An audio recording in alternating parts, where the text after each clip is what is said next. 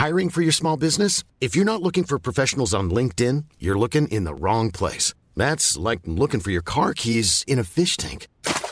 LinkedIn helps you hire professionals you can't find anywhere else, even those who aren't actively searching for a new job but might be open to the perfect role. In a given month, over 70% of LinkedIn users don't even visit other leading job sites. So start looking in the right place. With LinkedIn, you can hire professionals like a professional. Post your free job on linkedin.com slash people today. Many of us have those stubborn pounds that seem impossible to lose, no matter how good we eat or how hard we work out. My solution is PlushCare. PlushCare is a leading telehealth provider with doctors who are there for you day and night to partner with you in your weight loss journey. They can prescribe FDA-approved weight loss medications like Wagovi and Zepbound for those who qualify. Plus, they accept most insurance plans. To get started, visit plushcare.com slash weight loss. That's plushcare.com slash weight loss. Burrow's furniture is built for the way you live. From ensuring easy assembly and disassembly to honoring highly requested new colors for their award-winning seating, they always have their customers in mind. Their modular seating is made out of durable materials to last and grow with you. And with Burrow, you always get fast, free shipping. Get up to 60% off during Burrow's Memorial Day sale at burrow.com slash ACAST. That's burrow.com slash ACAST. burrow.com slash ACAST.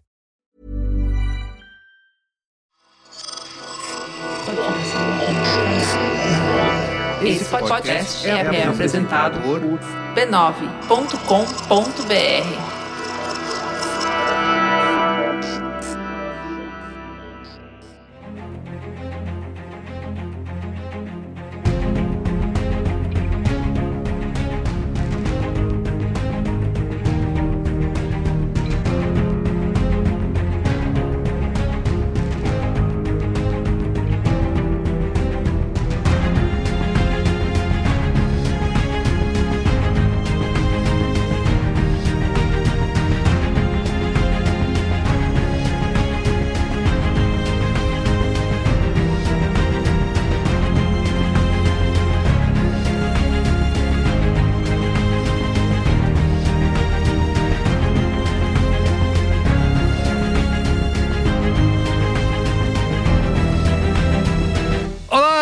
sou Carlos Merigo, esse é o Cinemático número 377. E aí, Bia Fioroto, tudo bem? Você me expulsou do último, mas eu voltei. Não, mas seja bem-vindo de volta pra falar de filme de homenzinho. Amenzinho, né? O, o Barbie eu não quis participar, foi isso? Isso, é. Todo mundo Cê- sabe, né? A hashtag Merigo em Céu subiu em todas as plataformas.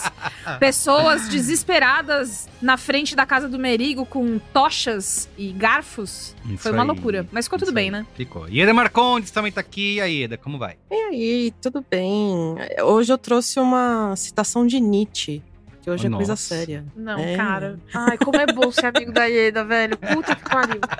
É muito bom. Muito bem, ó. Vamos falar de Oppenheimer, filme que estreou aí no dia 20 de julho de 2023. Novo filme de Christopher Nolan, né? Estreou junto com Barbie, no famoso combo Barbenheimer, né? Barbenheimer. E eu quero me defender, porque eu não estive aqui no último episódio, porque eu precisei viajar, né, nesse mês de julho, durante uma semana, e acabei perdendo esse grande episódio do cinemático. Mas eu prometo que eu vou assistir Barbie e vou trazer minha notinha aqui pro cinemático. Vamos, vamos. Faz nos stories. Isso. Vou fazer isso. Vou fazer um, um stories assim que, que acabar o, o filme com uma. Eu chorando assim. Isso, é se gravar chorando, né? Essa Isso, grande, isso. Esse grande É. fenômeno Exato. da internet, né? Muito bem, ó. Pra escutar o episódio de Barbie, procura aí no seu feed, tá? O episódio 376. Uhum. Bia Fioroto, Ieda Marcondes e Carissa Vieira representaram muito bem aqui e gravaram um episódio. É, acabando com a masculinidade. ai, É verdade. Isso aí é, caramba, meu, o homem tá Três feminazes. Três feminazes. Foi, foi isso que aconteceu. Morte ao pênis. Abs... Absurdo. Mas o episódio de hoje é sobre Oppenheimer, tá bom? Morte ao pênis. Mas antes, Mas antes. ó, siga arroba cinemático pode nas redes sociais. Tá no Instagram, Faça isso! no X, sei lá, Twitter, sei lá que eu quero aquele Ai, bagulho, no Threads. Nossa, é, também como tá a no Liv Threads. falou, a rede anteriormente conhecida como Twitter. Isso, vai ser sempre isso. Deixe comentáriozinhos, né, Bia Fioroto? Você sempre gosta de lembrar, tem caixinha de comentários aí no Spotify, você pode escrever. Exatamente. Aí eu acho que pra esse programa, uma coisa que eu e a Ieda a gente tava conversando antes de gravar é fi- outros filmes do Nolan que marcaram a gente. E aí você pode colocar aí nos comentários qual é o seu filme do Christopher Nolan preferido. Christopher Nolan, a gente vai falar aqui, né, durante o programa, vai refrescar sua memória de títulos icônicos desse diretor. E aí você pode ir lá e escrever, pô, gosto desse, gosto daquele, Ah, achei vai esse ter aqui meio mais 300 ou menos." Batman ali. Ah, É, Batman, isso. Cavaleiro das Trevas. Batman, Cavaleiro É, das Trevas. Batman, Cavaleiro. De qual? Das Trevas, é isso aí. Ó, vamos lá. Tem comentários aqui sobre o episódio de Barbie. A Flá Telbook disse: Ah, eu amei esse episódio só com as meninas. Eu sou a Barbie assistente Ei. comercial, mas queria ser a Que Barbie linda. escritora. Ah, Ah. você pode ser as duas. Você pode ser Você o que pode quiser. ser o que você quiser. Imagine as possibilidades. Muito bem. O Pierre Michel disse que a Ieda ficou. tava muito. como é, parecendo a Suzy do pescoço duro nesse episódio, que deu a nota. Tá- foi muito Ah, criteriosa na deu a, nota. a nota menor. É. Isso, isso. Entendi. E, e ele Sai tá do fake, ca- Suzy. e ele tá com a carissa nessa, tá? Muito bem. Eu sou sempre o. Grinch, gente. Enquanto vocês estão celebrando o Natal, eu tô lá tentando estragar tudo. Isso aí. O Tonico Silva, lá no episódio de Missão Impossível, disse sempre Hum. excelentes análises e que só adiciona mais interesse em assistir o filme. Tá vendo? É. Inclusive, no, no. Twitter teve um comentário que Cara, a experiência cinematográfica só termina quando ela termina. Isso aí, eu preciso trazer esse documentário, porque pra mim, eu não sei pra Bia, não sei pra Eda, mas pra mim ele é o, o, o motivo É, do cinemático é. existir. Que a Bianca falou a seguinte coisa: Eu adoro a experiência de assistir qualquer filme e já ir correndo ouvir o episódio do cinemático sobre ele. Pra mim, a experiência cinematográfica só tá completa quando o episódio termina. Bianca, obrigado. Gente, Essa é a nossa Bianca, missão. Você fez tudo e mais um pouco. E pra gente é assim também. Eu adoro assistir um filme e pensar, bom, vou falar de tal jeito, vou falar de tal coisa, Uhum. vou fazer Eu tal piada que eu também. já sei que o Merigo Eu vai fico- gostar, né? Esse aqui o Twitter Eu vai já- gostar. né? É isso. eu já saio anotando. Vou falar isso aqui, vou falar nisso aqui. É, muito gostoso. E também, assim, somos pessoas que somos amigas fora do microfone também, então é, Não parece. é a né? experiência de você ir Mas- comentar. Não pare... é, somos É muito mentira, profissionais viu? aqui. É mentira. É tudo Mentira. mentira. É verdade, é tudo mentira. Todo mundo sabe que eu e o Merigo temos uma rixa de anos. mas o. Mas é, é- é completa pra gente também. Isso aí. Pra terminar, eu queria trazer um, um- O comentário sobre casamento às cegas ainda rende. E eu queria trazer um comentário do Felipe Teixeira que disse o seguinte: Ri demais ao lembrar do Valmir estufando o peito. Mas é importante ressaltar. Que esse tipo de cara não tá nem aí se isso passa uma imagem ruim. Pra bolha dele, isso é visto É como verdade. virilidade, disse o Felipe Teixeira. É, É. verdade. Felipe Ainda tem mais razão, a bolha é é verdade. bolsonarista dele, né? Então é isso aí, ó. Deixa comentários aí na caixinha de comentários do Spotify, que os melhores a gente traz Exatamente. aqui pro programa. Perfeito. Manda depois o episódio também pros seus amigos e amigas pra falar: ai, sabe aquele filme que a gente viu? Ouve aqui. Ouve aí, isso aí, isso aí. Muito bem. Então é isso, vamos pra pauta? Pauta. Ah, Pautenheimer. We imagine a future. And our imaginings horrify us.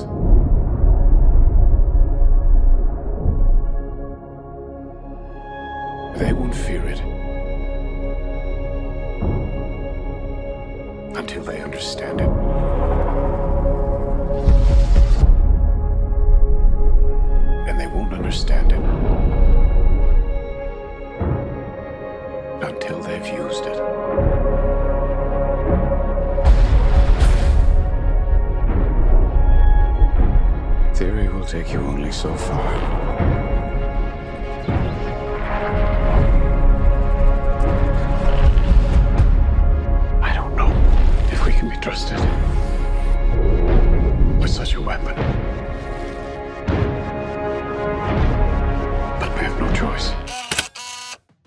Pautenheimer, Bia Fioroto. Ficou Por favor, esquisito. Bia. Pautenheimer.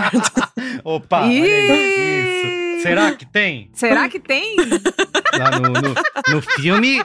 No filme eles diz- disseram ali que afetava, Ai, hein? A galera que Deus. trabalhou lá no Los Alamos. Ih, teve toda uma crise, né? É, pessoal sapateando é. Afetou, afetou. Muito bem, Bia, a Afetou. gente, como você muito bem lembrou Oi. aqui na pauta, a gente já falou de Christopher Nolan no Cinemático 157, Ah. olha só. Outra era, né? Ih, Sobre Tenet. Eram apenas camponeses. Outra temporada, outra temporada. Isso aí. Enfim, teve o- esse cinemático 157 sobre Tenet, que tem uma destrinchada da carreira sobre o Christopher Nolan. Então, se você tiver com vontade de ouvir uma coisa assim mais robusta sobre ele, vale depois que você terminar esse episódio, pular ali rapidinho pra ouvir. Já ouve, né? A nossa opinião sobre Tenet. Se você é Nolanzete... Christopher Nolan. Você é Nolanzete, né, meu amigo? É, Você é posso, Nolan. posso me dizer, mas eu ultimamente ando, é, assim como Ieda, dando notas baixas para o meu amigo Christopher É. Nolan. Ele, inclusive, Mas me o- bloqueou o no Merigo, zap gente. depois disso. O Merigo, ele tá sempre ali passando um pano, a gente fala mal dos É, filmes, e ele fica, não, isso, gente, mas isso. pensa. Veja bem, Tadinho. bem. É Ele isso, já tem visão- mais idade, não sei. a visão do artista. Fazendo essas coisas, sabe? É, exato. Mas o Christopher Nolan, ele é um inglês, um britânico de 52 anos. E aí, mano, o que dizer de Christopher Nolan? Ele é o responsável por filmes muito conhecidos que marcaram muitas pessoas, tipo, segura a lista. Amnésia, O Grande Truque, Inception, Interestelar, que eu gosto muito, Dunkirk e, claro, a trilogia dos Batmans, Batman Begins, Batman o Cavaleiro das Trevas e Batman o Cavaleiro, o Cavaleiro das Trevas Ressurge, que foi uma trilogia que ficou muito conhecida por causa do Cavaleiro das Trevas do Coringa do Heath Ledger. Heath Ledger faleceu pouco tempo depois de gravar e virou todo um evento cultural em volta do filme, não só por causa da história do filme desse personagem, que é muito querido pelas pessoas, mas também por causa desse ator e toda a entrega. E aí também criaram vários mitos em volta, né? Ai, ele morreu por causa do Coringa, nossa! O método acabou com ele. Perdido aí- no personagem. Perdidinho no personagem, exatamente. E aí o esse eu acho que é um dos filmes mais famosos, mas enfim, o Nolan faz muita coisa é, e ele é Faz muito muita- ativo, né? Isso, e eu tô faz pra... muita coisa. Pra descobrir, eu acho que ainda vai ser revelado que o grande segredo do sucesso do Christopher Nolan é a esposa dele, né, a Emma Thomas, porque ela foi Acontece. e é produtora de todos os filmes dele, né? E eu acho que produzir os filmes que o cara quer fazer Treta, hein? é treta, exatamente, exatamente. Treta, Então- treta. E fazer isso em casal? Isso, quando aparece o nome dela nos créditos de todos os filmes, eu falo, hum, sei. Então é fácil, né, Entendi. Christopher Nolan? Quem é que tá Faz- segurando a barra de verdade, é, né? Isso Mas aí, é isso. aí. Mas olha, é muita produção, sendo o último filme dele, o Tenet, né? É esse que a gente falou que tem o cinemático, que foi recebido, né? Não é aquelas É, coisas. Mixed reviews, né? É, Como uma coisa diria, Muito boa. Como diria as, as Exatamente. notas. Mixed reviews. E foi um filme que foi afetado pela pandemia, né? Porque era pra ter sido lançado, aí foi adiado, e aí, né? Christopher Nolan quer que todo mundo vá no cinema assistir ao filme, então fica adiando. Ele tem essa afetação que vários outros diretores têm Isso. também, né? E no fim Mas das contas, quase se ninguém viu no cinema, né? frente. É. É claro que não, né? Porque não, não tinha como. Inclusive foi em 2020, né? Foi 2020, o olho do ele- furacão pesado. assim. Exatamente, em agosto de 2020. Então, não tinha como, né? Mas enfim, falando de Oppenheimer, numa entrevista, eu, como sempre falo pra você, como mulher alfabetizada, leio. Ah, é. E li essa entrevista do Independent com o Christopher Nolan e com o Killian Murphy, porque nomes irlandeses, né? Que tem essas pronúncias muito diferentes da grafia. Então é Killian que se fala, pelo que eu sei. Se eu estiver falando errado, Hum. É Killian por favor, me mesmo. corrijam. É Killian, né? Obrigada, amiga. Então, é, nessa entrevista pro Independent, o Nolan falou que esse é, sem meme, o maior filme da carreira dele. E ele ficou muito fascinado com a ideia de dar a interpretação dele pra vida e pra narrativa do pai da bomba atômica, do homem que criou um dos maiores traumas da humanidade. E aí o Killian, que faz o, o- o protagonista, né? Que faz o, o próprio Oppenheimer. Killian Murphy, pra você que não lembra, é, ele é o ator Peaky Blinders. Isso, Ele é Peaky o Peaky Blinders. e ele tá no. Eu acho que finalmente o Christopher No do Nolan. Batman, ele é o É, espantalho. ele é espantalho. O Christopher Nolan fez. Ele, partici... ele é colaborador do Christopher Nolan já faz tempo. Ele fez né? Inception também. Espantalho, É. fez Inception. Fez Inception, Ele fez um é soldadinho sem nome no Dunkirk. Ele fez lá, é o, a- o crédito dele no Dunkirk é Shivering Soldier. É um soldado que está lá tremendo. Nossa, então, que assim, crédito.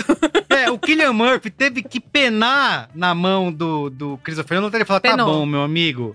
Teve Vai, vou te dar um papel um aqui. Vou te dar aqui, você vai ser protagonista finalmente. Então o Nolan tava devendo pro nosso amigo Murphy. Olha, mas os dois são parecidos mesmo fisicamente, o cientista e o, e o Killian. É, Murphy são mesmo, então. é verdade, é verdade. Ah, Você são bota parecidos. uma, olha uma aí. fotinho Olha, eu do não lado tive da curiosidade outra. de procurar a carinha dele depois. Vou, vou ver.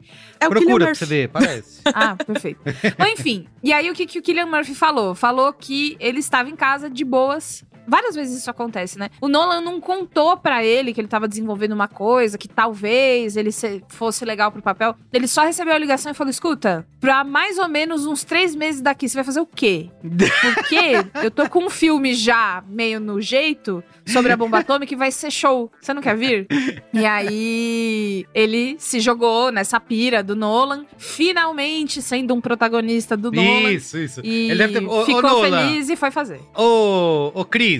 Tá, mas vai você me um- promete que eu vou ter nome? Isso, você vai me dar Porque um papel daquela vez do? Shivering Soldier eu fiquei tão chateado, juro. Isso, isso. E tem que fazer o espantalho lá, né, no, no do Batman No- também, ter que né? fazer o espantalho é Isso, uma- isso, exatamente. é uma Porra. um peso, né? Mas enfim. E aí, antes da gente começar a conversar sobre o filme, eu queria falar sobre a bomba atômica, que todo mundo lembra o que, que é, porque uma vez que você aprende isso, você não esquece. Ah, nem É, todo foi mundo, a- viu, Bia? Eu acho que a gente tá chegando num período. Já chegou, né? Faz Ah, tempo, na ah. verdade. É. Porque, sabe aquela pesquisa que saiu recentemente de que os jovens da geração Z não sabem o que foi o Holocausto? E que é uma coisa Uhum. que tem mais produções e se fala mais. Eu acho que a bomba atômica tá no mesmo nível já, assim, tipo, uma galera que não faz ideia do que foi, né? Então. É, Até porque os sobreviventes já estão chegando numa idade que não estão mais vivos, então as histórias não Isso, são mais isso, contadas. É, pra gente é muito uma coisa muito clara, porque a gente viu muitas coisas, né? Na escola a gente estudou muito sobre isso, é, mas eu não então, sei a se gente mais- aprende.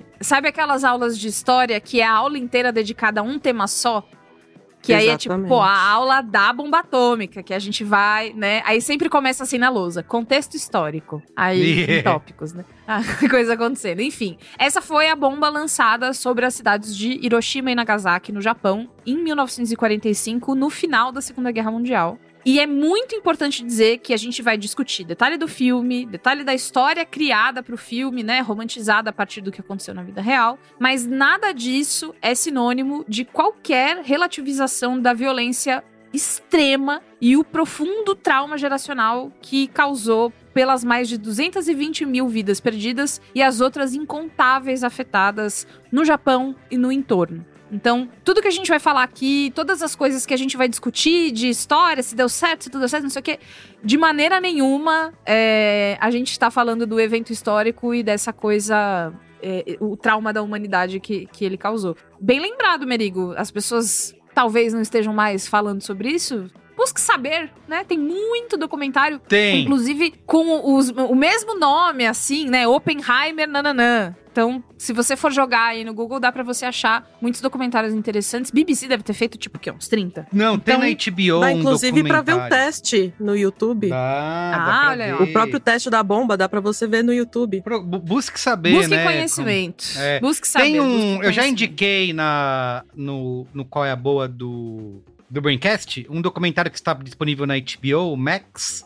Que chama Clarão barra Chuva Negra, a destruição de Hiroshima Ah, e Nagasaki. eu lembro disso. É, e é um documentário super legal que vai mostrar um pouco. é, é, eles vão mostrar a história, né, dos bombardeios e tal, e traz o depoimento das pessoas que foram é, sobreviventes, do que aconteceu na época e tal, de como aquilo afetou a vida. Então, quem quiser se aprofundar, tá na, no Max aí, assista. Perfeito.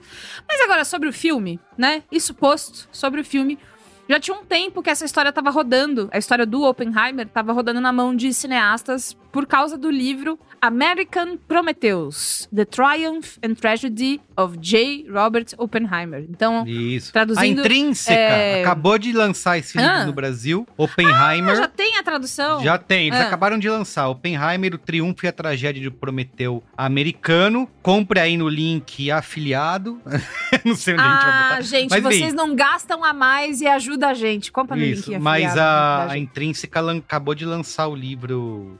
É, Animal. de quem que é o autor? É o Kay Bird. São dois autores. Mer... Kai Bird é que por causa Kai desse Bird. I, né? Eu acho que deve ser Kai Bird e Kai Bird. Martin J. Sherwin. Isso aí. Enfim, esse filme foi originalmente lançado em 2005, ganhou Pulitzer de melhor biografia e deu uma atiçada aí na vontade de adaptar pro cinema. Só que ninguém conseguiu firmar o projeto, sabe? Deixar ele parrudo de pé ali. E aí, papo vai, papo vem, né? As coisas vão acontecendo. No final de 2019, na conclusão das gravações do Tenet, o That's a Rap, né? Que eles fazem no, no final, todo mundo aplaude, é, acabou o filme. O Robert Pattinson, ele deu de presente pro Nolan um livro de citações e discursos do Robert Oppenheimer. Hum. E aí ele alugou o triplex do Lula na cabeça do Nolan. porque ele leu e falou, pô, Acho eu que é acho hein? que. Eu acho que é isso que eu quero fazer a seguir. E assim, o próprio Nolan, é, como a gente falou, né? Ele tem 52 anos e ele testemunhou várias, várias dessas é, consequências, tipo a campanha de desarmamento nuclear de 1958. Que é a campanha que deu pra gente aquele famoso símbolo da paz, que é o círculo com três riscos dentro. é, que todo mundo confunde pelo- com o logo da Mercedes, né? isso! Exatamente. Vai fazer o símbolo da paz. Nick View já, já fez o logo da Mercedes. É, esse, é, esse símbolo foi criado pelo Gerald Holton. Mas enfim, ele tinha seus próprios fantasmas sobre esse assunto, sobre guerra nuclear e bomba e tal, pra explorar. Então, em 2021, ele anunciou que ia fazer esse filme e foi que foi. E ele contou também que esse é o primeiro roteiro escrito por ele, em primeira Isso. pessoa, porque é pra traduzir, de acordo com ele, essa interação peculiar entre os eventos pessoais e históricos, né? Porque isso acontece, né? Eventos históricos só acontecem porque pessoas tomaram decisões pessoais e assim foi indo. E ele queria mostrar esse choque curioso entre essas duas coisas. Mas enfim, outra coisa do Nolan que ele faz o tempo todo e se gaba sobre isso é a história do efeito prático. Aqui não tem CGI. Aqui não tem é, truque de computador. Aqui é truque de espelho. É outra coisa. Então, ele quer muito sempre fazer as coisas do jeito mais difícil. E, mas enfim, brincadeiras à parte, efeitos práticos são mesmo muito mais legais, apesar de serem mais difíceis, e ele sabe disso. E pra Oppenheimer, você deve imaginar, porque está no trailer, existem algumas cenas de explosão, não só da bomba atômica em si, mas dos testes, como a Ieda falou que tem no YouTube pra você ver o que aconteceu de verdade. Tem os testes também no filme, que são cenas bastante importantes. E aí, pra rolarem essas explosões, ele tacou todo mundo pro Novo México, botou todo mundo, botou a galera numa van e falou: Toca motorista pro Novo México, que é hoje que a gente vai explodir tudo. E aí, é, eles fizeram algumas misturas de gasolina, propano e pó de alumínio e magnésio pra criar, é, deixar a Mas- explosão não só grande, mas brilhante. Né? Aquela, aquela sensação não só da explosão e, da, e da- e do que ela levanta, mas também da luz que ela Imagina que o ela valor projeta, do né? seguro desse projeto, cara. Imagina isso. Chegou lá, a seguradora, ó, meu. vai- Custou mais, deve ter custado mais que Como o assim, filme. propano? É isso, exatamente. Li- Não, não, não, não, não. Como assim, Nolan, explosões? Não, Nolan. Não, vou explodir. Vou explodir É, sim. vou explodir. E ele. Vou explodir. Eu sou o Nolan. É claro que eu vou explodir. Eu faço o que eu quero. Então, é, essas explosões foram criadas e elas são mesmo muito impressionantes. Já dando um, um leve spoiler do, do que a gente vai falar a seguir, são, são explosões que causam muito impacto, claro, no filme também. Muito bem. É sinopse? Sinopse. Sinopse! Oppenheimer acompanha a história do físico J. Robert Oppenheimer. Somos apresentados a detalhes de sua vida pessoal e, claro, ao caminho que o levou a trabalhar com a equipe de cientistas no Projeto Manhattan que desenvolveu a bomba atômica. Muito bem, ó, repercussão do filme no Letterboxd 4.4 é a média né, das notinhas, no Rotten Tomatoes 94% da crítica aprova versus 93% do público, então todo mundo concordando, e no Metacritic 89 de 100. São, pra gente fazer a Uhum. comparação, né, tá todo mundo aí fazendo Do a disputa do Barbenheimer, são Uhum. notas ligeiramente maior, um pouquinho maiores aí que, a, que o de Barbie, Sim. né, mas também estão tão ali, né? Estão regulando, mas e na bilheteria? E na graninha? E na graninha, Bia Fioroto? Perdeu pra Barbie! Perdeu pra Barbie! Não que seja uma competição. Não, longe imagina, mim longe, querer longe competir. querer criar, né? Eu mesma não Isso. sou uma mulher competitiva. Não, não. Eu me vejo, Merigo e e Eida, como uma mulher muito pouco competitiva. Mas se fosse pra competir, Barbie ganhou. E assim, no final de semana de estreia foram 200 milhões de dólares comparados aos 400 milhões de dólares de Barbie. Então é o dobro que Barbie faturou. Só que, tipo, 200 milhões de dólares ainda é muita coisa, tá? Ainda é uma bilheteria alta, ainda pensando que o Oppenheimer custou, tipo, 100 milhões de dólares pra fazer. Então, já se Os pagou. dois filmes superaram as expectativas. Isso, um meio é que ajudou o outro nessa coisa do meme de Barbenheimer. É. O pessoal, ah, vou ver os dois então. Então, os dois superaram as expectativas. Inclusive, o Pedro Estraza, a gente tava conversando no grupo esses dias, e ele tava falando que uma porcentagem de ingressos de Oppenheimer, não me lembro aonde, que ele, ele falou assim, mas enfim, era de pessoas que iam ver Barbie, aí a sessão tá esgotada, e tipo, ah, então tá bom, então me vê dois aí pro Oppenheimer, por favor. Então, a pessoa já tá lá, né? Vai, vai ver um filminho, então também A pessoa de cor coisa de um rosa, peruca loira, entrando na sessão do Isso. Oppenheimer. Oi, boa noite, tudo bem, pessoal? Só que assim, na, na repercussão teve uma parada muito feia que saiu nessa semana, que é o seguinte, o Nolan fica se gabando de efeito prático, que ele faz tudo na unha, só que os créditos do filme só mencionam 27 dos mais de 160 nomes que compõem a equipe de profissionais de efeitos visuais que fizeram com que as explosões e os outros detalhes práticos do filme fossem possíveis. O Nolan ainda não falou sobre isso, ninguém da equipe falou sobre isso. A gente não sabe se alguém esqueceu de mandar a, Putz, a planilha os- com o nome de É. todo mundo. Isso, falhou. A gente não sabe se alguém quis omitir alguma coisa. Não sei. Mas ficou sem e ficou climão, né? É feio. É Então, feio. Mas nessa questão da Tem bilheteria, essa tem, uma. Hum. uma coisa importante que diz que nunca aconteceu né, na história de, de Hollywood de você ter um filme que estreasse com 100 milhões de dólares e o outro estreando com 50 milhões de dólares. Então, assim, é uma. é, essa duplinha, né? Essa combinação, como vocês falaram, é uma. É, porque é isso, sempre tem uma grande estreia da semana, aquele filme ali acaba é, monopolizando a grana ali, né? E, fica, e, e os Uhum. outros ficam mais pra trás. E dessa vez você teve os dois juntos, é, dando uma alavancada aí na, na bilheteria. Quem disse que o cinema estava morto? Bia Fioroto. Se enganou Quem, completamente. quem disse? Quem disse? Quem é essa pessoa que está Isso falando?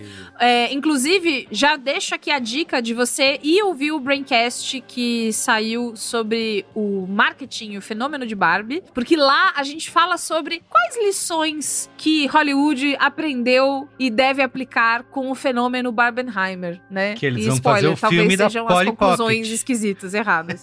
A Ai, conclusão é que todas Nem as fala bonecas. disso, não estraga meu dia. Polly Pocket, Hot in Heels, Uno.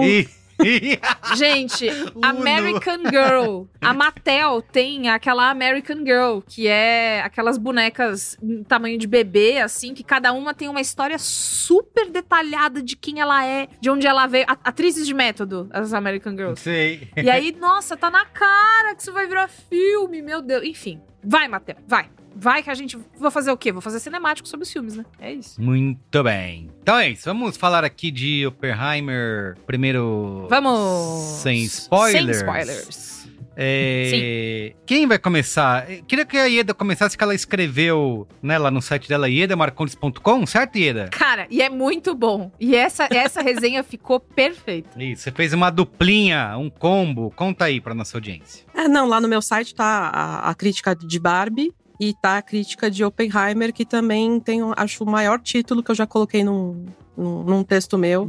Num que texto. é Dr. Oppenheimer ou Como Aprendi a Me Preocupar e Odiar as Exatas.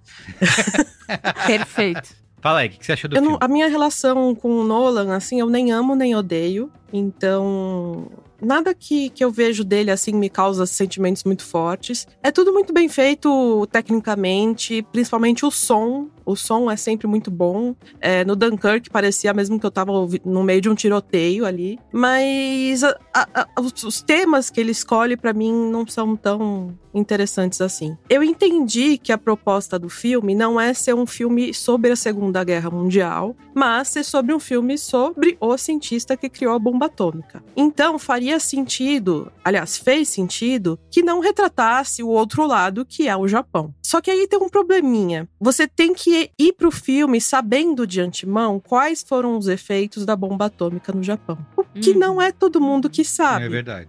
E tem uma, uma parada meio esquisita no filme, porque você tá lá na história do, do, do Oppenheimer, né? Todas as cenas com ele o tempo inteiro e tal. E aí tem finalmente a, a explosão da bomba atômica. Desculpa o spoiler, tá? Tem a explosão da bomba Ah, atômica. não! Você É. contou! É, desculpa, gente. Depois a gente corta na edição.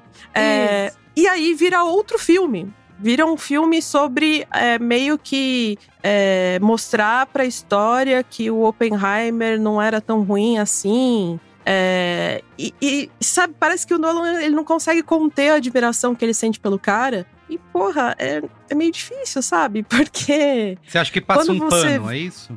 dá uma passadinha de pano, eu acho. Porque no O final. Nolan vem, né? Levanta o a pezinho, gente- por favor, que a tia tá passando pano aqui. Obrigada. É, não, e assim, a gente até pode entrar em mais detalhes nos, nos spoilers depois, porque eu acho que ele passou pano.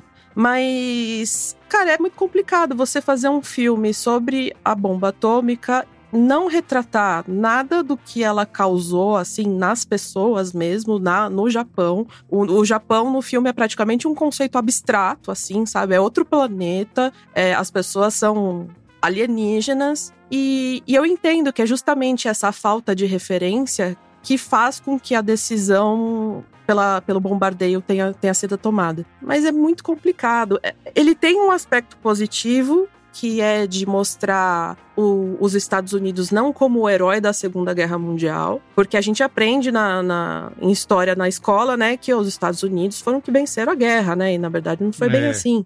É, E mostra derrotaram o nazismo, né? Pois é, Ah, e eles mostram, acabou. pe- pelo menos na, na- Eu lembro da aula de história que é, o, o bombardeio de Hiroshima e Nagasaki foram meio que necessários, entre aspas, para acabar com a guerra. Quando na realidade o Hitler já tinha se suicidado, é, a Alemanha já estava totalmente destruída fora da guerra, e aí eles deram essa desculpinha de que, ah, não, mas se a gente é, desse bombardeio, o Japão vai se é, render é, de forma incondicional. Mas na verdade o motivo final era mostrar para a União Soviética, que era a concorrente dali em diante, que olha, a gente tem o poder aqui, não se mete com a gente. Então foi meio que emendada a Segunda Guerra Mundial para a Guerra Fria, né? E aí não era uma coisa necessária. Tem a reunião, né, do- dos políticos decidindo, né, que cidade que eles vão bombardear e tal. E eles falam, ah, mas não pode ser um alvo militar? Não pode ser é, um- uma fábrica de, de, de armamento, alguma coisa? Não, tem que ser duas cidades, a gente tem que matar a quantidade X de pessoas, tem que. A bomba tem que cair no metro tal para causar o maior estrago possível.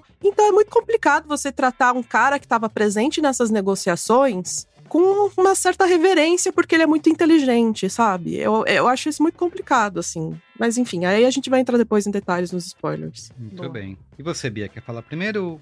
Aliás, eu eu, falo. queria, Bia, Oi. você, eu fiquei muito preocupado com a questão da duração do filme. Enquanto eu assistia, eu falei, será que Gente. nesse momento a Bia já desistiu? Será que ela nesse momento está olhando no Não relógio? desistir, você tá preso no cinema, né? Tá preso ali Então, eu pensando, é pro que- cinemático, é pro cinemático. Eu queria que É você me cinemático. falasse É por qual vocês, momento que meninas. você olhou no relógio e falou, puta, o que, que eu tô fazendo aqui? Olha, é, gente, não se justificam as três horas de novo. Eu, eu sei que eu sou muito repetitiva e talvez já esteja chato. Tipo, ah, a gente já entendeu que você não gosta de filme muito longo. É que três horas não tem como, entendeu? Três horas. Se você está me obrigando a ir no cinema, porque o Nolan vai dentro da casa de cada um, pega pelo pulso, que Me nem leva. mãe que não quer perder a criança no- na multidão, né? Que segura pelo pulso e não pela mão. E fala, vai Cê- ver no cinema Você sim. pode vai dar as mãos pra 80 Juva Lauer. reais de ingresso. Porque Juva Lauer diz, todo filme longo ela fala que não, não teve dinheiro pra pagar editor, porque pra ela todos os filmes É. tinham 90 minutos e é isso. Cinema ia ser uma hora Olha, e meia. Filmes mais longos, tipo, ai, um filme de duas horas e meia, duas horas e quinze. Dependendo, a gente, eu, eu, eu tô com eles e tal. Mas é que três horas é muito difícil de justificar, ainda mais com o que Oppenheimer faz. A primeira coisa é: toma aqui, Nolan, o meu bilhete de fã da forma que você faz as coisas. Porque o som é foda. Tinha um barulho de estática que, que era um pesadelo sensorial, assim. Parecia que eu tava mastigando areia, entendeu? Eu fiquei e, apesar de eu, de eu ficar um pouco incomodada, é isso, né? É isso que ele quer, que, que incomode, que perturbe, que você fique perturbada com aquela ideia, como o Oppenheimer é perturbado com essa ideia. Beleza, show de bola, achei foda. Só que o conteúdo, a forma show, 10. O conteúdo, por quê? Por que, que você fez isso? Como disse a Ieda, é um filme depois é outro filme, totalmente. Uhum. Eu queria muito ter visto e, e ter aproveitado, porque ele não usa só é, é, o som, né? Existem efeito, efeitos visuais que replicam um pouco o que Isso. aconteceu com as pessoas no Japão. Então, a pele das pessoas e, e tal. Você tem que ter esse conhecimento prévio, que, enfim, não- como disse a Ieda, não é todo mundo. Mas é impressionante, porque realmente te coloca dentro da cabeça de uma pessoa que tá numa viagem de culpa e de, e de autodúvida e tudo mais, que não é tipo, ah, eu tô culpada porque eu traí meu namorado. Cara, eu tô culpada porque eu causei milhares um de trauma basal na humanidade. Não, é isso. e- É e- outro e- tipo de coisa. E não é só as pessoas que matou naquele. que as bombas mataram naquele momento, mas a, o- a possibilidade de futuro que pode causar. a ferramenta que você deu, isso, né? Isso, Não, e também no próprio Japão, porque 5, 10 anos depois tinha gente descobrindo câncer por causa da radioatividade. É. Então é Isso, uma destruição exatamente. assim que foi muito além de, de um momento na história, sabe? Ela perdurou por muito tempo. Então, assim, existe um. Ele retrata essa vontade dele de retratar o contexto da família, familiar, e aí a Florence Pugh e a Emily Blunt. Muito mal explorado. Se fosse pra você ter explorado, era pra ter sido mais legal que isso. Porque ficou ah, mas mulher não é cima. o forte dele, né? O Não, Nolan não não, é. Ah, consegue, não é, né? né? Não é.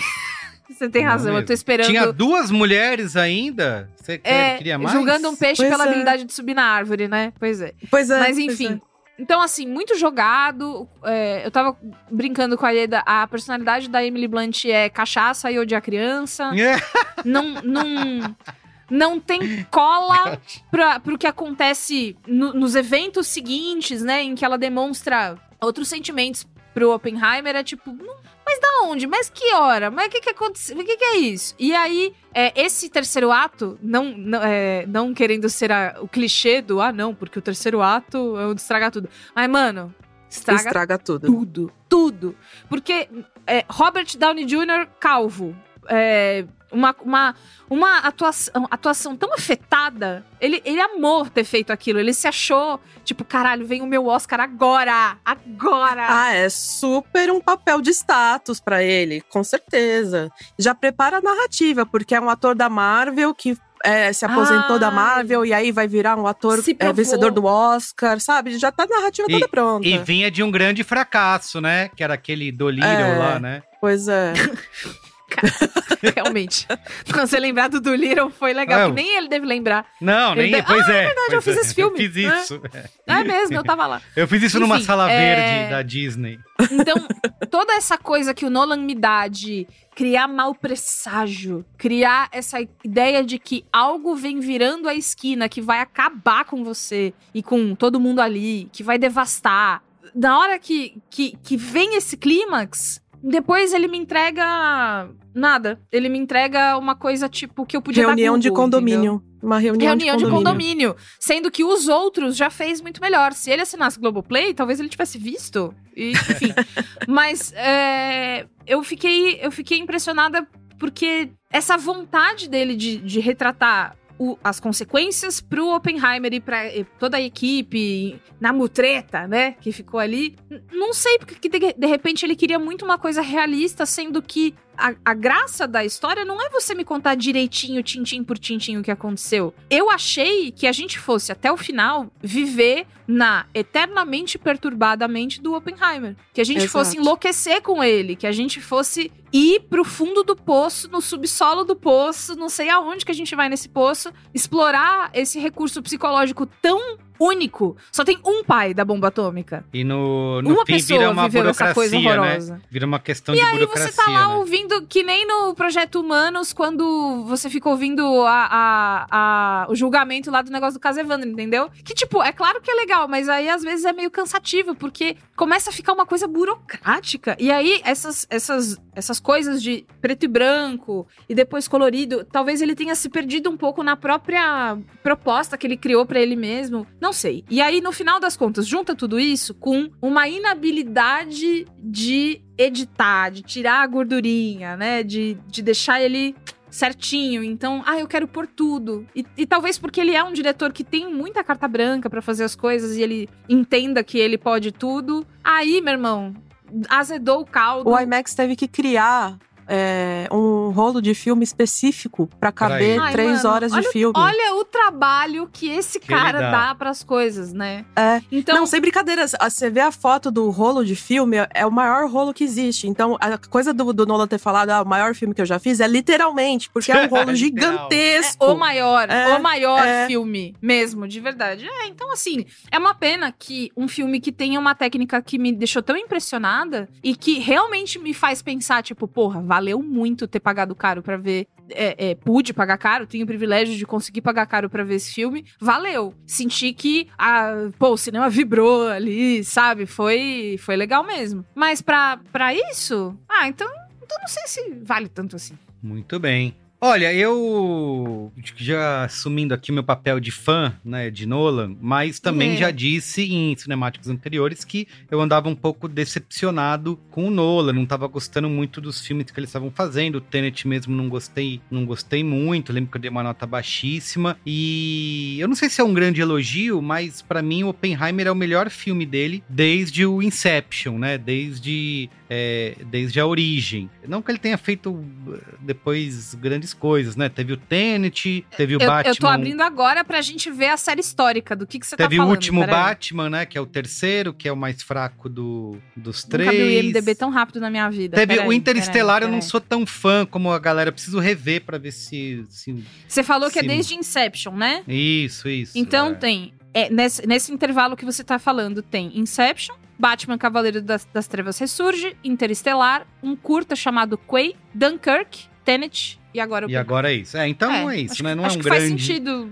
Não é um grande É. elogio, mas assim, cara, eu gostei muito do Oppenheimer, porque eu já falei até aqui inúmeras vezes no próprio cinemático de como eu admiro diretores e diretoras que conseguem transformar histórias que se passam quase que inteiramente em salas de reunião, né? é, pessoas conversando, pa- transforma papelada em um filme que é capaz de te engajar e te deixar tenso. E eu acho que o Oppenheimer, pra mim, é meio que o ápice disso, né? Porque ele pega toda essa burocracia científica, né? O burburinho dos escritórios fechados, é um bando de homem de terno ou de uniforme que estão praticamente só falando o tempo todo. Ele faz com que seja praticamente um filme de ação. E eu realmente me senti tenso, né? Porque é, é, ele vai construindo essa tensão com esse monte de diálogos super rápidos, esse suspense. E, e- e ele E é escreveu muita gente, né? É muita uma gente, galera. é e- muita e, todo gente. mundo. E tudo. Homem branco, velho, igual. Você fica, É, Esse exato, é qual? exato. Esse é quem? Isso aí, você fica. Esse mesmo, quem que, quem que tá falando agora? Os nomes, são, são muitos nomes. E eu acho que, sim, é óbvio que acho que o roteiro dele, a direção, tem grande papel, mas eu acho que a montagem desse filme é magistral, assim, porque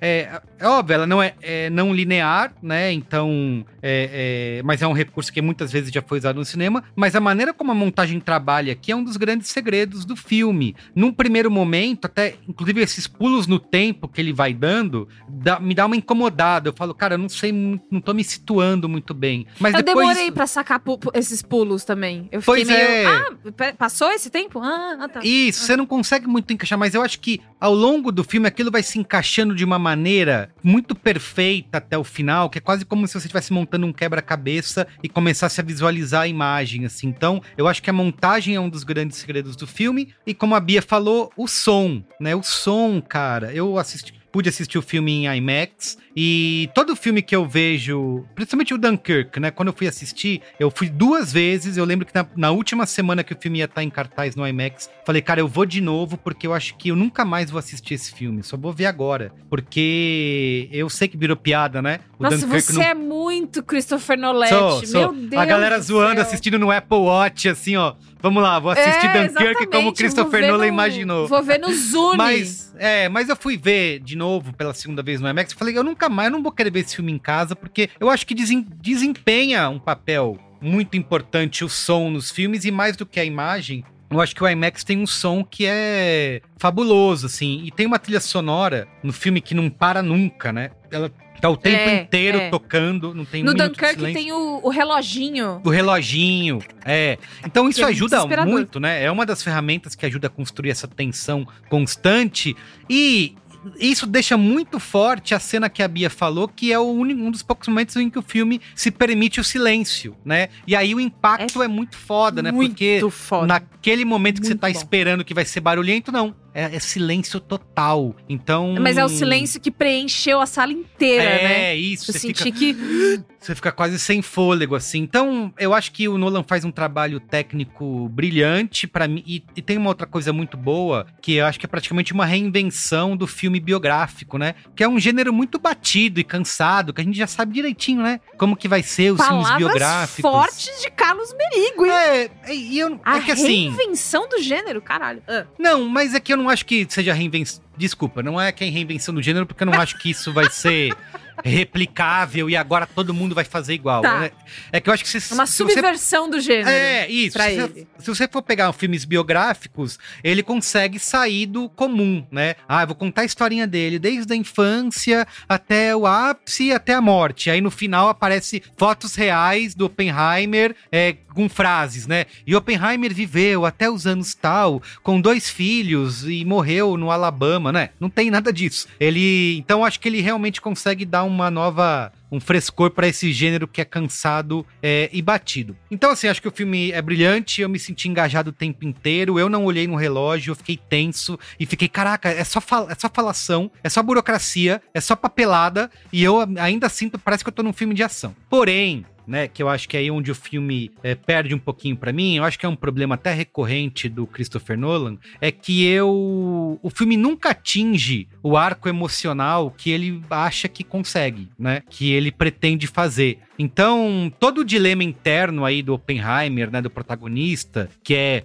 ah, eu sou o grande gênio criador da bomba, mas eu tô fazendo isso pra matar pessoas. E fica aquela, todo aquele dilema de do que o, ser humano é Ai. capaz dessas coisas incríveis, mas ao mesmo tempo é capaz de destruir o próprio mundo, né? Então, eu entendo que tá tudo ali, isso me faz pensar. Eu acho que o Christopher Nolan no roteiro conseguiu botar toda a complexidade ali, ela é muito bem exibida, mas isso não me comove. Em nenhum momento eu, ai, nossa, né? É verdade, como ele é um cara sofrido, né? Meu Você não Deus. pôs a mão Ele no não vai coração. além, Não. né? É, não vai. Então, assim, eu não, eu não sinto. Eu, eu, eu fico em- embasbacado pelo é, é, o que tecnicamente o filme consegue alcançar, mas uh, eu não consigo me comover por ele. Falar, nossa, realmente, ele se sentiu muito mal, muito culpado. Veja só esse gênio incompreendido da humanidade. Eu não, não consigo sentir, né? E tem uma coisa que vocês falaram que é a participação de de um monte de nome, né? De Hollywood que aparece ali por alguns segundos. Cara, isso pra mim O mais menino do distrai. Drake Josh. Do nada, Distrai Josh. totalmente. É, mais distrai do que adiciona. Pode ser qualquer um, não precisa ser alguém famoso. Acho que só o Matt Damon realmente é um cara. E, e, óbvio, o- acho que são personagens, né? Eles não são só aparições, que é o Matt Damon e o. Como é o Homem de Ferro? É. Robert Downey O Robert Jr. Robert Downey Jr. É. São os únicos. os- São os caras que realmente têm- personagens e não são só assim. Ô, você tá passando aqui pelo estúdio? Chega aí, vem gravar uma cena com a gente, né? Gente, o Que às vezes é Casey o que Affleck, parece. pra quê? Apareceu É, pra um quê? minuto, Casey Um Affleck. minuto. É o, o- cara lá do É o Fred irmão do meu Mercury, melhor né? amigo, né? O Mr. É, Robot é. também. Pra que que tem O que ser o Mr. Mr. o- Robot? E Rami do Malek. nada, né? Ali perto do, Do no rabicho nada, final, véi. ali eu, eu, eu, eu apontei, eu tive que segurar pra não falar em voz alta. Ih! Sabe? É, apontar e falar. Do meu lado tinha uma senhora falou assim: Ah, é o Queen. É o Queen. Ah, perfeito. Cara, o filme É o tem o Queen. ator Peaky Blinders, o ator Queen, o ator Isso, Homem de Ferro. isso. Perfeito. Isso. É isso. Então é isso. É, um resumo, a minha opinião é essa. Eu gostei muito do filme, acho que foi uma experiência incrível que me faz pensar. Eu, sa- eu sei Você que a vai ver de novo?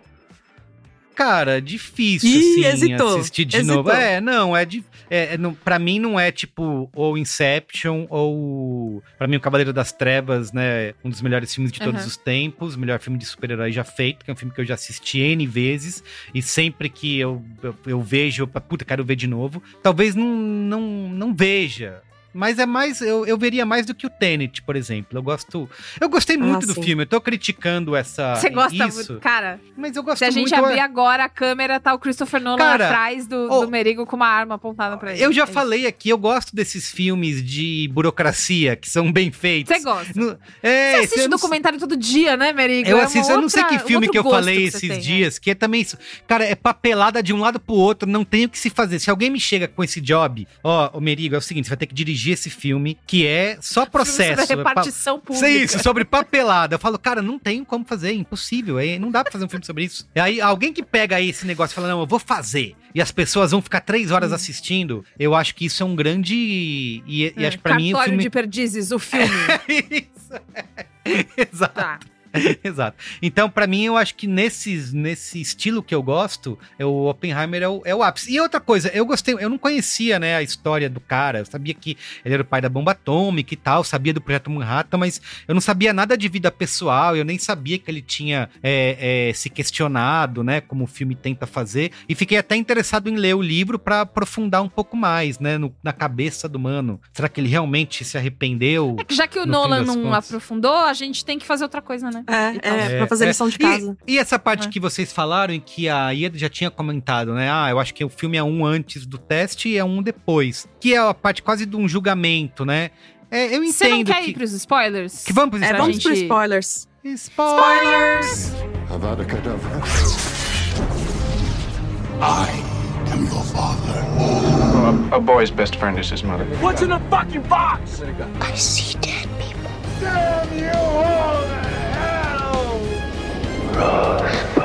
Silent Breed is people!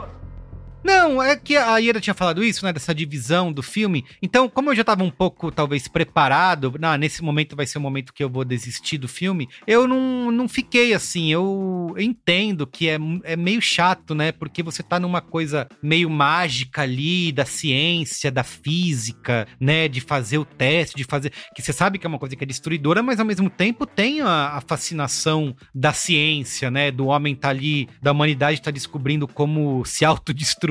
É, e depois É vira um um negócio dele com técnico técnico, é. muito de- sério pra ele. E depois é. vira só um bagulho dele conseguir um crachá ou não, né?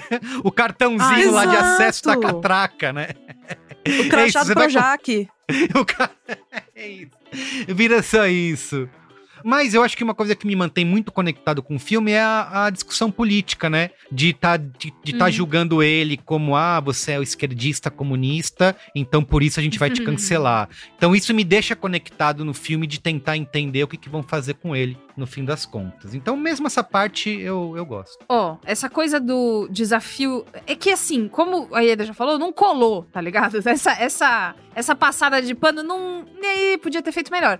Porque teve um TikTok que eu vi hoje que era o que é o filme Oppenheimer. E é o cara falando assim: vou criar a bomba atômica. Ó, criei a bomba atômica, tá aqui. Aí o pessoal falando, então vou- a gente vai usar. Aí ele. Ah! Putz, então não. Então vai não. usar? Ih, não sabia. Cara, eu duvido, entendeu? É, é- não, é, não era uma época assim, tipo, pô, época das, das cavernas, que as pessoas não sabiam. Cara, 1945 já tinha tido uma guerra antes. Pra ele já, não sabe, a gente já sabe quais ingênuo, são né? as coisas.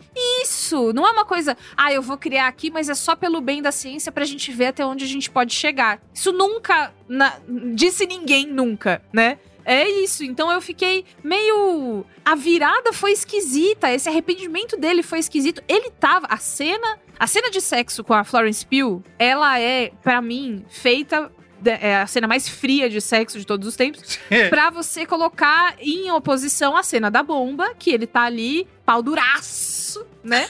Vendo a, a, a bomba, a bomba explodir, tipo, mano, arfando, né? Onde o tesão dele está nisso. Beleza, entendemos. E, como diz aquele meme da Laerte, Nolan, eu entendi. Mas toda essa, toda essa paixão que ele tem pelo desafio muda pra esse arrependimento repentino e aí ele parece só uma criança, né? Uma coisa meio, ah, não, ai, mas é que não era isso. E aí o Killian Murphy tá magro, fudido, acabado. O, o Nolan bota na cara dele uma, uma lente que parece que ele é uma caveira de desenho animado. É legal, mas assim, ele fica lá com aquela cara de coitado, pra lá e pra cá, o Robert Downey Jr. mandando e desmandando nele. Gente, o Albert Einstein é o grilo falante dele. Você tá brincando comigo que você resolveu pôr o Einstein no filme para ele ser esse conselheiro, essa, essa árvore do oráculo, sei lá, mano, é muito esquisito. E depois, pesquisando mais sobre a história, Einstein teve um papel muito maior na vida do Oppenheimer, Isso. não só na história de como a bomba foi construída, É mas na vida, a relação entre os dois. Tipo, cara, se você vai deixar ele desse jeito só porque vai ser muito legal ter o Einstein no filme, não põe. Não Por vamos isso que eu fiquei gastar com vontade tempo. de ler. Tempo. Por isso que eu fiquei com vontade de ler. Três horas.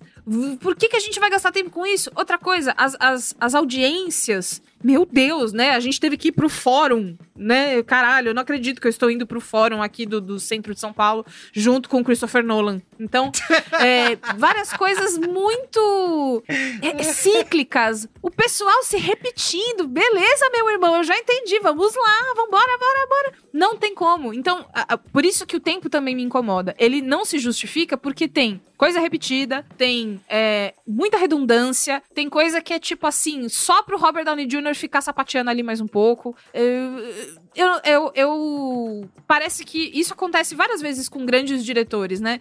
Se apaixona demais pelo próprio projeto e aí acha que cada vírgula é super preciosa. Sendo que a parte mais legal, que não teria como a gente. Não tem como a gente ler isso no livro que foi lançado agora pela Intrínseca, que é a. essa, essa, essa espiral de culpa. Se você vai me contar que o Oppenheimer ficou culpado, que ele se arrependeu e que ele não queria mais. Ah, não, não acredito que você matou essas pessoas. Então, me coloca dentro dessa. dessa situação extremamente específica psicológica, como eu disse, só tem um pai da bomba atômica. Só uma pessoa sabe o tamanho do penhasco que essa pessoa caiu na loucura e no medo e no terror e tudo isso, toda essa dimensão da humanidade, não teve nada. O filme não me deu nada. O tudo que eu vi ali eu podia ter dado Google lido o livro. Então, me- no, no final das contas, eu me senti tipo, ah, então tá bom. Então foi legal Eu a parte acho- do, do som. Foi isso. Eu Fala acho aí. que o Nolan é um tipo de nerd que ele se apega muito aos detalhes de como as coisas aconteceram, mas ele esquece por que, que ele tá contando esse detalhe. Uhum. Então, o, o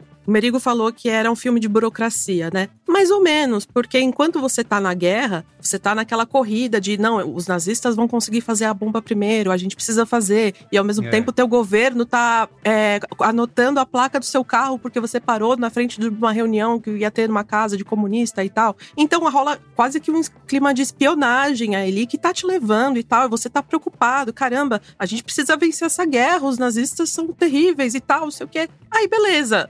Teve o teste, Rita já tinha se suicidado, não tinha mais o motivo principal pra você tacar a bomba. Eles tacam mesmo assim. Eu acho que o, o, o Nolan, ele perde um aspecto que é o aspecto da vaidade. Do. Nossa, Isso eu vi no, tem razão. isso eu vi, eu vi um documentário antes de ver o filme que chama To End All Wars, que e, inclusive o Christopher Nolan dá entrevista falando sobre ele e tal. Que assim, ele queria, é, isso alguma pessoa fala no documentário, tá? Ele queria que a bomba fosse lançada pra ter certeza que ia funcionar, Pra saber que ele conseguia fazer. E isso o Nolan nunca aborda, porque o Nolan ele se identifica de certa forma com o cara. Aí você pensa, ah, Ieda, como assim? Tá Sombrio, mostrando né? ele culpado. Tá- exato, tá mostrando ele culpado, ele, ele tá ali coitado e tal, todo ressentido. Mas o que, que ele faz? Depois do teste, vira aquela coisa de mostrar como os, os detratores do, do Oppenheimer são invejosos. E olha só como ele fe- fez de tudo pra atacar o, o- Oppenheimer e ele vai se fuder mesmo assim. Então é pra você ficar feliz porque você tá torcendo contra o cara que foi malvado com o Oppenheimer. Cara, por quê? Por que, que eu tenho que torcer em favor do Oppenheimer? Sabe? Por que você tá me colocando nessa posição? E aí eu acho que vira realmente um filme de burocracia, porque, cara, não me importa se, é, que, que o, o papel dele junto ao governo americano depois do, do, do bombar- bombardeio, sabe? A história do Oppenheimer me importa por quê? Ele tá num cenário de guerra, ele foi levado é, pelas circunstâncias a criar um negócio terrível, e aí ele vai ter que lidar com isso pelo resto da vida. É isso que me interessa. Não me interessa se depois ele virou professor junto com o assessor de não sei quem, e- ou se ele foi tirado da comissão do governo. Isso não me interessa. Isso sim é burocrático, sabe? É perder de vista o que realmente importa nessa história. E aí, pra ter o Einstein no final falando: Olha, Não se esqueça que o dia que te perdoarem não vai ser por você. É, tá, tá, tá. Uma, um, um, piegas? Gente, É, É. o Nolan, Porra. ele tem um problema com emoções, é né? cafona, Porque né? quando ele não é Cafona. frio, ele é piegas. Porque a maioria dos filmes dele são muito, muito frios. Ele parece que tem medo de falar de sentimentos, sabe? Aquele cara bem de inglês, bem estereotípico, assim, sabe? Uhum, Mas aí, uhum. quando ele vai falar de emoções, vira um negócio exagerado. Tipo, tipo Interestelar, que tá lá o Matthew McConaughey chorando, Isso, chorando. isso, isso, é, Não é. fala, eu gosto. Eu Não choro também, porque assim, eu tenho, eu sou super apegada a meu pai e eu, eu, eu chorei também durante a cena. Mas ao mesmo É. tempo, eu tenho cérebro, eu tô reconhecendo que aquilo é piega, sabe? Mani- que tá te manipulando, né? Tem razão. É, eu gosto, eu- mas você tem razão. É. É, e, tipo, eu sei que tá fazendo pelos meus sentimentos e eu sei que ele tá sendo, que eu tô sendo manipulada. Então, o Nolan ele tem uma dificuldade do tipo, cara, o maior desafio era mostrar a culpa desse cara. E você Isso. pulou pra outra coisa que não tinha importância É, alguma. Eu acho que ele Alguma. tava, assim, um- não querendo passar pano, mas já passando. Que é uma coisa que eu. que também me interessa. Como eu falei, me interessa também esse lado político, né? Puta, o cara dedicou a vida dele pra construir aquilo e o que, que o país depois fez com ele, né? Então, eu acho que isso é um ponto que me interessa. Não sei se necessariamente deveria ser o foco do filme, mas tem uma ponta que o filme deixa que eu gostaria de ver mais explorada, que é quando ele vai encontrar lá o presidente dos Estados Unidos, que é também outra figura famosa, como que é, É. lá o overreact actor. É o Gary Oldman. Gary Oldman. Gary É, Oldman, que Gary também tá Oldman, super, ele- tá super canastrão, né? Na... Ai, É. não. O Gary Oldman olhou o que o Robert Downey Jr. tava fazendo e Isso. falou: vocês não podem reclamar de mim. Que é um ponto legal que eu acho que o filme poderia se aprofundar, e até porque. E, e quanto mais eu vou pensando nisso, mais me dá vontade de ler mais da história pra saber o que, que realmente é verdade ou não. Que é que ele fala assim: ah, você tá se sentindo culpado, ninguém vai nem lembrar de você que você criou a bomba, vão lembrar de mim que fui eu que mandei jogar. Eu falei, caraca, é, É. mesmo, né? Tipo, é uma coisa. E não é pô, você- verdade. Quem virou é, capa da revista Time foi o Oppenheimer. Foi ele. A gente Isso. lembra dele como o pai da bomba atômica. Eu nem lembrava quem era o presidente dos Estados Unidos quando essa Na decisão época. foi tomada. Sim, é, a sim. gente. É, tá- é, é o O Oppenheimer. filme chama Oppenheimer, porra. Não chama É. outra coisa. Não chama Gary, Gary Oldman. É, gente, eu, eu, eu queria. Não sei, queria que o Nolan. A a impressão que eu tenho é que talvez ele precise de férias. Ele fica emendando um job no outro. E aí ele vai ficando frito da cabeça. Às vezes, se ele fosse Ele tá um precisando de um fazenda, sabático. É, um Entendeu? sabático. Se ele fosse num- Fazenda. Se ele fosse pro litoral, fosse pra uma. Não sei, uma coisa Litoral assim. não, que aí ele lembra de. Vai não, não dá certo. Ixi, vai querer voltar, coisa. vai fazer. Mas enfim, qualquer outra coisa pra ele dar uma refrescada, porque a sensação que eu tenho também é. Ele tá. Ele ficou tão frito nesse final, tudo perfeito, tudo não sei o quê. E a maquiagem, no final, quando eles envelhecem, os atores, realmente, umas, algumas ficaram muito boas. A do Oppenheimer ficou muito boa. A de outras nem tanto, né? Ficou com um Eu látex achei que a meio mal Emily, preso ali. eu achei que a da beleza. Emily Blunt ficou muito boa. Ficou, a do Ben ficou Safdie boa. que tava, tava zoada. Isso, exato. Ele já é, É, meio esquisito, então, é a né? dele Então- tá, tá Kiko, né? Mas, o, mas a Emily Blunt eu acho que poderia ter caído mais a cara dela como caiu a do, do Killian Murphy. Tipo, um pouco, Ah, mas um pouco mais de mulher não pode ficar feia, né? A atriz Isso. não ah, pode mas ficar pelo amor de feia. Deus, envelheça sem perder a vaidade, hein? Por favor. Senão não entra no filme. Então, mas é isso. A impressão que eu tenho é que é um cérebro saturado fazendo coisas e aí tudo vai sair saturado, super salgado. assim. Ah, gente, não sei. Eu ainda acho brilhante Tá a maneira de você pegar essa história e conseguir transformar num filme que te deixa na ponta da cadeira o, o tempo inteiro, assim. pelo Três menos horas. Você passou três horas foi na ponta da comigo. cadeira? Passei. Às cara. três Para horas? mim, eu não sentia o tempo. Eu falei, ah, lá vai, vai ser cansativo, eu vou passar lá. Não, eu realmente fiquei Amiga, engajado. é. Eu realmente Se o filme engajado. terminasse ali em Trinity, no, pro- ta- tava bom pra mim. Eu ia falar, Teria sido. ah, legal, bacana, nisso. gostei. Mas, cara, depois nisso. ali o filme eu tava tipo, putz, cara, eu quero sair daqui. Sabe Sabe, onde poderia ter terminado? Quando ele descobre que a bomba vai ser lançada. É, Quê? é, é, E aí, pum, acabou. Aí sobe os créditos. é. Aí sobe. Cara, na é. hora que o cara Enfim. fala pra ele que o militar lá fala pra ele, daqui, o seu trabalho você já fez, daqui em diante Agora a é gente com a cuida. gente. É. Falei, cara, É.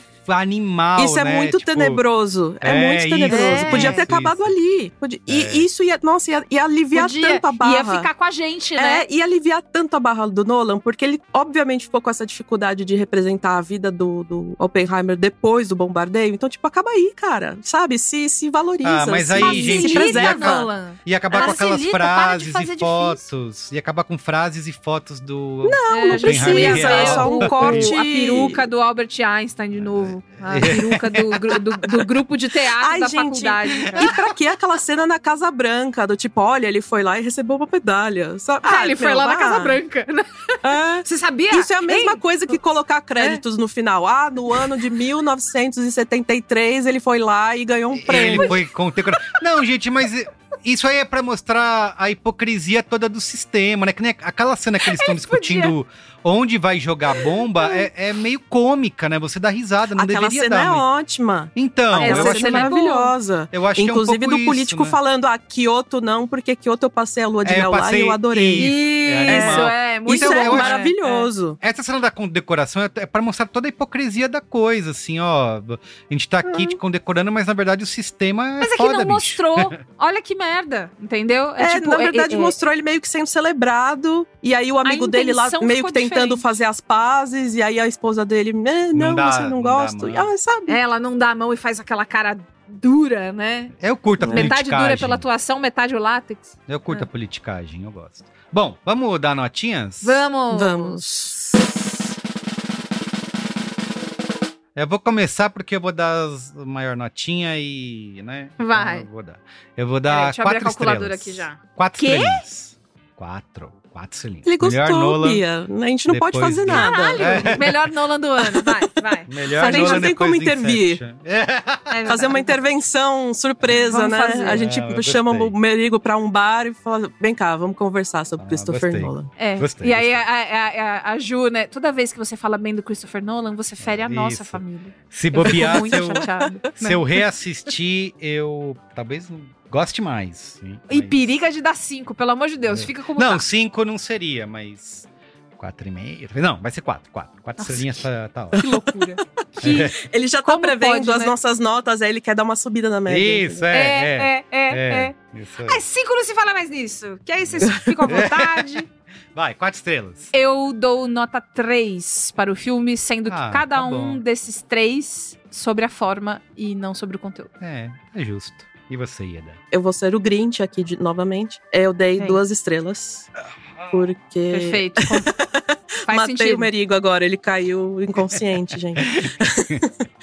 Mas, é, cara, é- o, o final me incomoda demais. Essa coisa de retratar ele quase como um herói perturbado. É quase uma coisa sensual, né? Olha como ele está É, sofrendo. E, e sabe E- que são as minhas dúvidas, assim, de, realmente, de ler a história e saber, será que ele realmente foi esse cara que ficou mal? Ou ele ficou realmente com tesão de ter criado uma grande... Eu não sei muito da história dele, né? Pelo documentário, ele realmente ficou mal, mas ele também nunca pediu desculpas, viu? Sim, sim, Então- sim. Ficou mal pelo E a nomútil, né? citação, amiga? Agora a citação.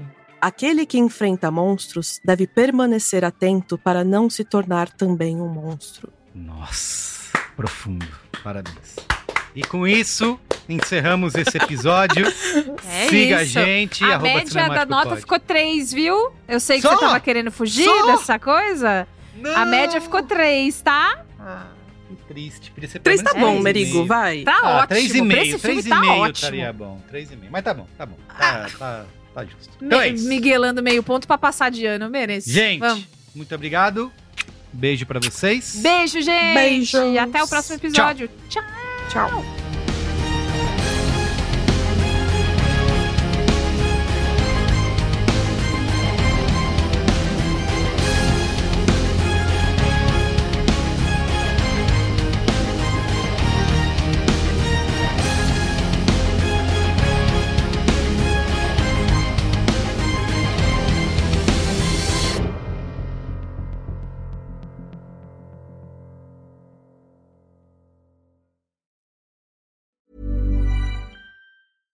Hey, it's Paige DeSorbo from Giggly Squad. High quality fashion without the price tag. Say hello to Quince.